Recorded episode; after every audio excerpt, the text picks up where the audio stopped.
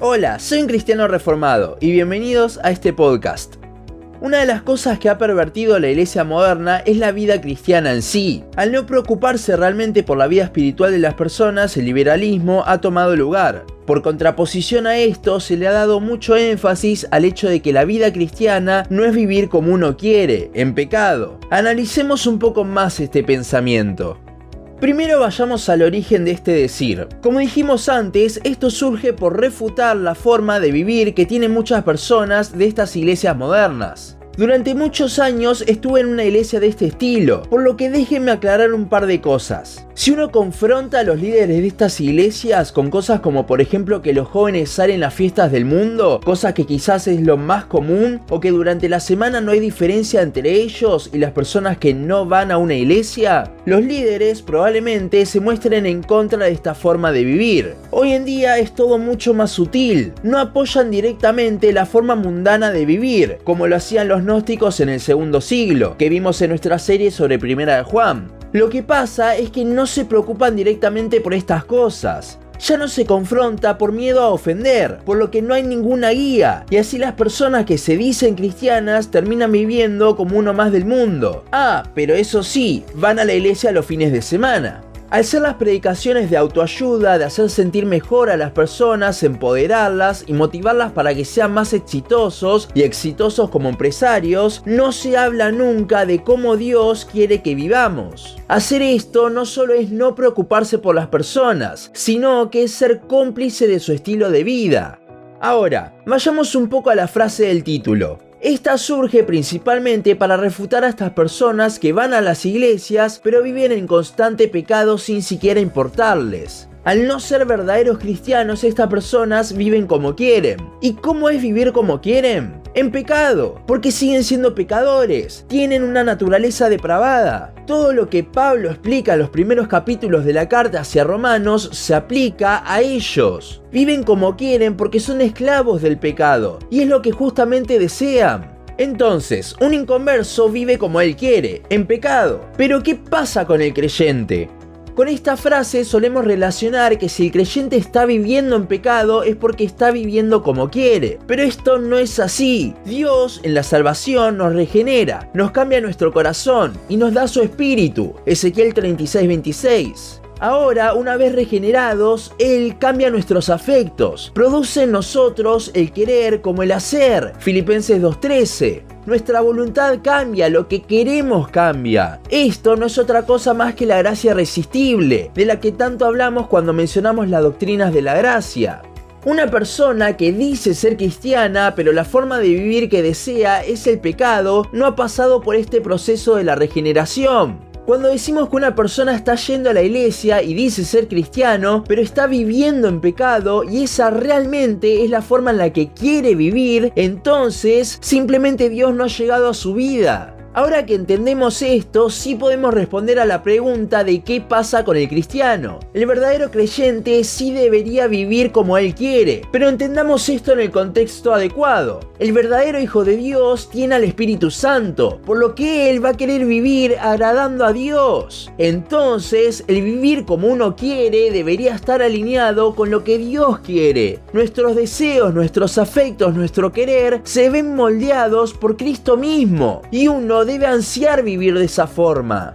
Sería muy lindo que esto termine acá, pero lamentablemente todavía no estamos glorificados. Como hijos de Dios tenemos el deseo de vivir para Él, pero nuestra carne nos lo sigue impidiendo. Veamos esto en el apóstol Pablo. Romanos 7, 15 al 24 dice, porque lo que hago no lo entiendo, pues no hago lo que quiero, sino lo que aborrezco, eso hago. Y si lo que no quiero, esto hago, apruebo que la ley es buena, de manera que ya no soy yo quien hace aquello, sino el pecado que mora en mí. Y yo sé que en mí, esto es, en mi carne, no mora el bien, porque el querer el bien está en mí, pero no el hacerlo, porque no hago el bien que quiero, sino el mal que no quiero, eso hago. Y si hago lo que no quiero, ya no lo hago yo, sino el pecado que mora en mí. Así que, queriendo yo hacer el bien, hallo esta ley, que el mal está en mí, porque según el hombre interior me deleito en la ley de Dios, pero veo otra ley en mis miembros, que se revela contra la ley de mi mente, que me lleva cautivo a la ley del pecado que está en mis miembros. Miserable de mí, ¿quién me librará de este cuerpo de muerte?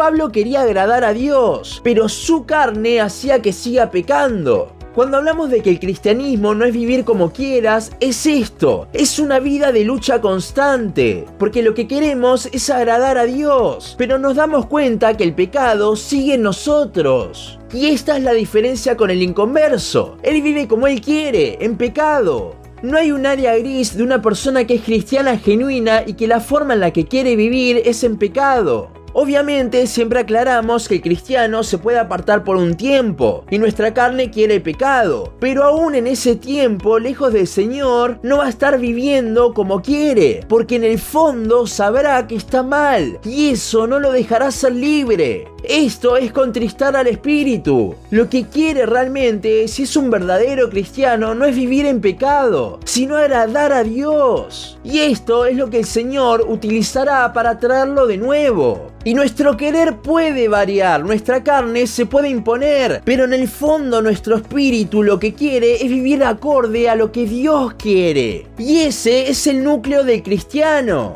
Ojalá pudiésemos vivir de la forma en la que desea vivir nuestro corazón regenerado, pero seguimos en la lucha. Si realmente vives como quieres, entonces vives en pecado. Y eso es lo que deseas. Pero si no vives como quieres, es porque te encuentras en la lucha contra el pecado. Es porque anhelas vivir como lo haremos en la presencia del Señor. Pero hasta que ese día llegue, nos toca vivir como no queremos, cayendo, rogando que el Señor nos libre de este cuerpo de muerte. No hay un punto gris. Si vives como quieres, entonces Dios no cambió tu corazón. Y si no vives como quieres, es porque ansías estar en la presencia del Señor. Y un paréntesis antes de terminar es que obviamente vamos a tener momentos de victoria y Dios nos hará crecer en el trayecto, pero hasta que no estemos glorificados, tristemente seguiremos pecando.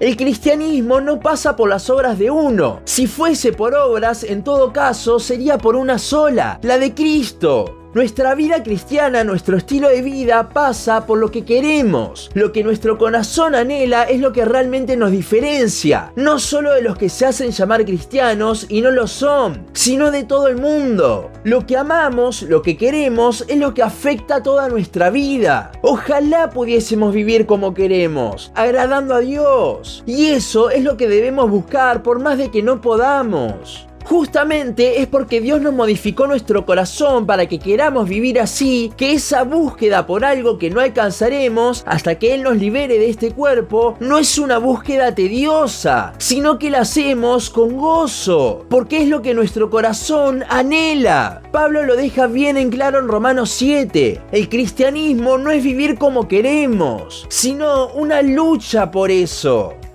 Hasta aquí nuestro podcast de hoy. Seguinos en Facebook, Instagram, YouTube y Spotify. En todas nos encontrás como un cristiano reformado. También seguinos en uncristianoreformado.blogspot.com para leer el resto de nuestros blogs. Nos vemos en la siguiente ocasión.